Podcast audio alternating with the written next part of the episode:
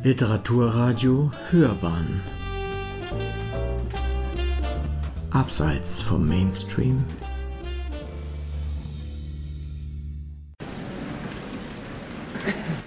Guten Abend, meine Damen und Herren. Mein Name ist Uwe Kulnig und ich begrüße Sie herzlich bei unserer neuen Ausgabe von Hörbahn on Stage in der P-Bar in München. Heute haben wir Carmen Meyer bei uns zu Gast. Sie hat sich bei wunderbarem Sommerwetter von Ingolstadt auf den Weg zu uns gemacht, um auf unserer kleinen Radiobühne über ihr neues Buch und über sich, ihr Schreiben und ihr überaus breites Repertoire zu sprechen. Herzlich willkommen, Carmen. Das Programm besteht wie immer aus einer Lesung und einem ausführlichen Gespräch. Carmen, lass uns, wenn du bereit bist, direkt zu deiner Lesung kommen. Dein neues Buch, aus dem du lesen wirst, heißt Der Fall Susanne K. und ist gerade erst erschienen. Viel Spaß beim Lesen und beim Zuhören. Der Fall Susanne K.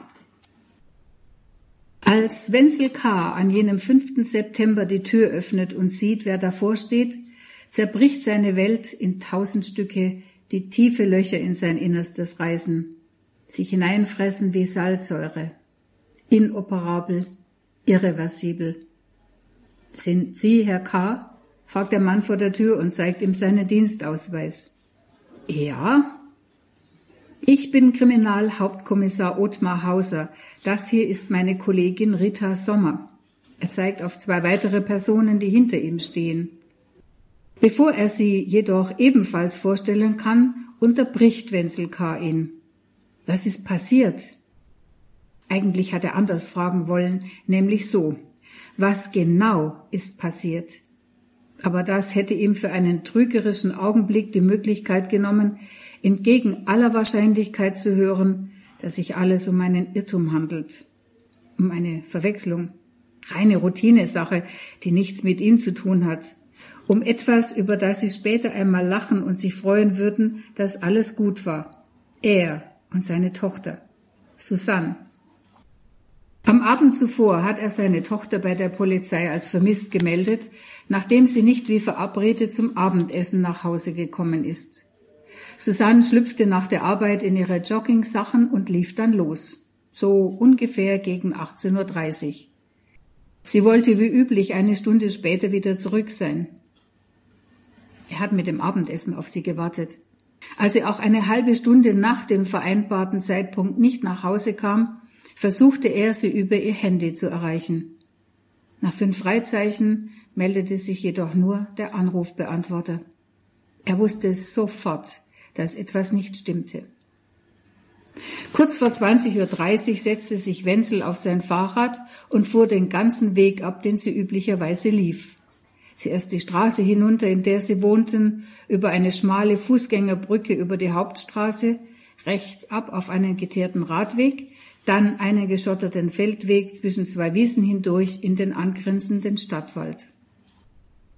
Wenzel fragte ein entgegenkommendes älteres Ehepaar nach einer Joggerin, die hier entlang gelaufen sein musste, aber die beiden hatten sie nicht gesehen. Auch die drei Frauen, die ihm mit ihren Walkingstöcken klappernd entgegenkamen, schüttelten auf die Frage nach seiner Tochter den Kopf. Er sah von weitem einen Mann bei den für die Müllabfuhr bereitgestellten Tonnen des Sportheims stehen, aber der war bereits in sein Auto gestiegen und weggefahren, bevor Wenzel ihn erreichen und nach seiner Tochter fragen konnte. Im Sportheim selber, das sie üblicherweise passierte und in dem sie sich hin und wieder etwas zu trinken kaufte, hatte sie auch niemand gesehen. Wenzel radelte auf dem Rundweg weiter, rief immer wieder ihren Namen, wartete auf Antwort. Aber außer den üblichen Geräuschen eines im Abendlicht versinkenden Waldes war nichts zu hören. Er probierte es noch einmal über ihr Handy, lauschte gebannt, ob er irgendwo das vertraute Klingelzeichen hörte. Nichts. In der Hoffnung, sie zu Hause anzutreffen, fuhr er schließlich wieder zurück. Aber sie war nicht zu Hause. Er wusste es noch, bevor er dort angekommen war. Das Licht im Wohnzimmer brannte, weil er es eingeschaltet hatte, bevor er losfuhr, obwohl es zu dem Zeitpunkt noch hell war. als ob sie sich nur verlaufen hätte und leichter zurückfinden könnte, wenn sie das Licht sah, wie ein Schiff, das sich an einem Leuchtfeuer orientiert. Zusammen mit dem Licht fiel eine seltsame Leere auf die Straße. Eine Stille herrschte, die sich anders angefühlt hätte, wäre Susanne zu Hause gewesen. Er ahnt, was sie antworten werden. Nein, er weiß es. Dürfen wir reinkommen? fragt der Mann mit dem Dienstausweis. Ja, natürlich. Nein, natürlich nicht. Nicht solange diese unausgesprochene Antwort wie ein Damoklesschwert über ihm hängt. Eine Antwort, die zweifellos kommen wird, kommen muss. Die ihn aus seiner Ungewissheit erlösen soll und die er trotz allem nicht hören will. Lieber noch ein paar Minuten im Ungewissen bleiben. Oder für immer. Das allerdings würde ihn trotz der völlig unsinnigen Hoffnung verrückt machen. Er öffnet die Tür ein Stück weiter und lässt die vier frühen Besucher an sich vorbei in den Flur treten. Ungebetene Gäste. Herbeigesehnt und gleichzeitig weit weg gewünscht.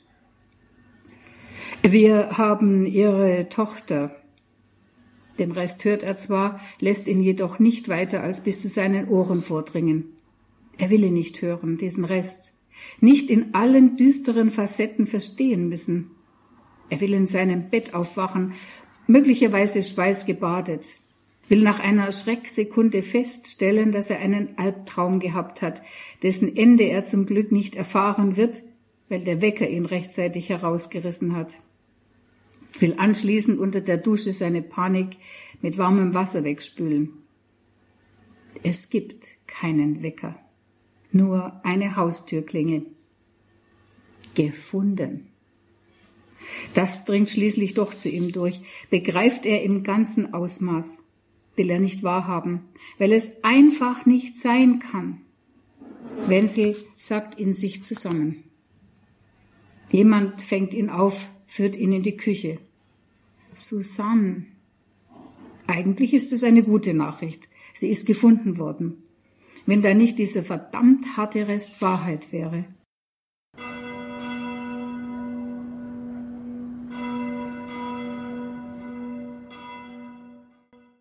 Susanne K. ist tot. Julius Morawitsch, der mutmaßliche Mörder, wird gefasst und vor Gericht gestellt. Aber nach ein paar zähen Verhandlungstagen fällt das Urteil anders aus als erwartet. Julius Morawitsch wird freigesprochen. Susannes Vater muss damit leben, dass dieser Mann auch dann nicht mehr vor Gericht gestellt werden kann, wenn sich später herausstellen sollte, dass er für die Tat verantwortlich ist. Während er versucht, mit der Situation klarzukommen und trotz allem beweisen zu können, dass Morawitsch der Täter ist, nimmt ein Reporter die Spur um die Hintergründe des Mordes an Susanne K. auf. Aber dann passiert etwas Unvorhergesehenes. Julius Morawitsch ist tot. Erstochen unweit der Stelle, an der wenige Monate zuvor Susan K. ermordet wurde. Neben seiner blutüberströmten Leiche sitzt Wenzel K. mit der Mordwaffe in der Hand, einem ganz gewöhnlichen Küchenmesser. Hauptkommissar Ottmar Hauser ist fassungslos, als er am Tatort eintrifft. Zwei seiner Kollegen bemühen sich, Wenzel K. vom Boden hochzuziehen, aber der sträubt sich will beharrlich sitzen bleiben, übergibt ihnen aber bereitwillig das blutverschmierte Messer. Ich war das nicht, sagt er. Ich wollte ihm noch helfen, aber es war zu spät. Kommissar Hauser hilft ihm schließlich auf. Ich muss sie mitnehmen, sagt er und schiebt ihn vom Tatort weg zu einem wartenden Kollegen. Wir unterhalten uns im Präsidium. Jetzt erzählen Sie mal, was passiert ist, fordert der Kommissar Wenzel K. ruhig auf, während er seinen Bürostuhl holt und sich zu ihm setzt. Ich kann seit ein paar Tagen wieder in diesen Wald gehen, beginnt Wenzel. Konnte ich vorher nicht. Hauser nickt verständnisvoll. Heute bin ich zum zweiten Mal dorthin gegangen, wo, wo, Sie wissen schon. Da habe ich jemanden leise wimmern hören, dachte mein Kopf spielt mir einen Streich. Pause. Hört sich verrückt an, aber ich glaubte tatsächlich im ersten Moment meine Tochter zu hören. Jemand hätte die Zeit zurückgedreht. Ich wäre nicht zu spät gekommen, könnte sie retten. Ich bin völlig kopflos dem Wimmern nachgegangen und da fand ich ihn. Wenzel K. schlägt die Hände vors Gesicht. Ich wollte ihm helfen, habe ihn an der Schulter gerüttelt, ihm gesagt, er soll durchhalten. Dann habe ich nach meinem Handy gesucht und mich daran erinnert, dass ich es im Auto liegen gelassen habe. Er nimmt die Hände wieder vom Gesicht, an denen angetrocknete Blutreste zu sehen sind. Er starrt sie einen Augenblick lang irritiert an, hält sie dem Kommissar entgegen. Der reagiert nicht darauf. Im Auto. Ja, ich war im Gewerbegebiet, wollte ein paar Sachen besorgen. Und mein Auto steht noch beim Baumarkt auf dem Parkplatz. Und dann, ich wollte um Hilfe rufen, aber da tauchte schon dieser Mann auf, der dann wohl die Polizei angerufen hat, erzählt Wenzel K. weiter. Sie wissen aber schon, wen Sie da gefunden haben, will Hauser wissen. Wenzel sieht ihm an, dass er mit sich ringt, kann seine Gedanken, seine Zweifel beinahe spüren. Ja, das weiß ich, ich habe ihn aber erst erkannt, als er sich zu mir umgedreht hat. Er lag zusammengekrümmt auf der Seite mit dem Rücken zu mir, als ich hinkam. Und das Messer, wo war das? Wenzel zuckt die Achseln. Das Messer. Er denkt einen Augenblick nach. Ja, das Messer lag direkt neben ihm. Wieder eine Pause, in der Wenzels Gesichtsausdruck Fassungslosigkeit widerspiegelt.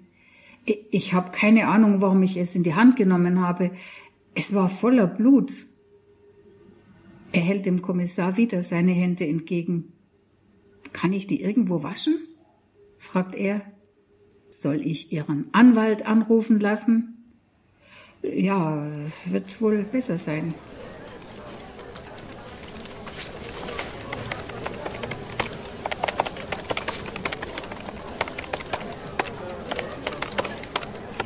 Wenzel kann nicht über das sprechen, was sich dort im Wald zwischen ihm und Julius Morawitsch abgespielt hat, aber er sieht es noch genau vor sich. Den Mann mit dem fleckigen dunkelblauen Mantel. Er muss sich vor Schmerzen auf dem Boden gewälzt, den Mantel dabei um sich gewickelt haben. Er sieht das Blut, das dunkelrot über der Brust auf seinem schwarzen Hemd glänzt, als er sich nach ihm umdreht. Er sieht den kleinen Schnitt seitlich an seinem Hals, aus dem Blut tropft die blutverschmierten Hände, die mechanisch ins Nichts greifen, sich schließlich in den Waldboden krallen. Hat noch im Ohr, wie der Mann aufhört zu wimmern, sieht, wie er den Kopf in seine Richtung dreht, mit einer Hand versucht, das Blut an seinem Hals zu stoppen. Die Verletzung scheint nicht tödlich zu sein, sonst Erst in dem Augenblick weiß Wenzelwart, wer da vor ihm am Boden liegt. Es ist Julius Morawitsch. Er hat keine Zeit, sich Gedanken über irgendetwas zu machen, sucht verzweifelt nach seinem Handy, erinnert sich, es im Auto liegen gelassen zu haben. Nach dem Einkauf im Baumarkt in den Wald zu gehen, seiner Tochter an dem Ort nahe zu sein, wo sie ihr Leben lassen musste, war ein kurz gefasster Entschluss gewesen. An sein Handy hat er dabei nicht gedacht. Er braucht es so selten, seitdem Susanne tot ist. Er bückt sich zu dem Schwerverletzten hinunter, sucht mit einer Hand in seine Jackentaschen nach Papiertaschentücher, sagt irgendwas Beruhigendes, weiß nicht, was er tun soll. Ihn liegen lassen und Hilfe holen? Oder bei ihm bleiben und um Hilfe rufen?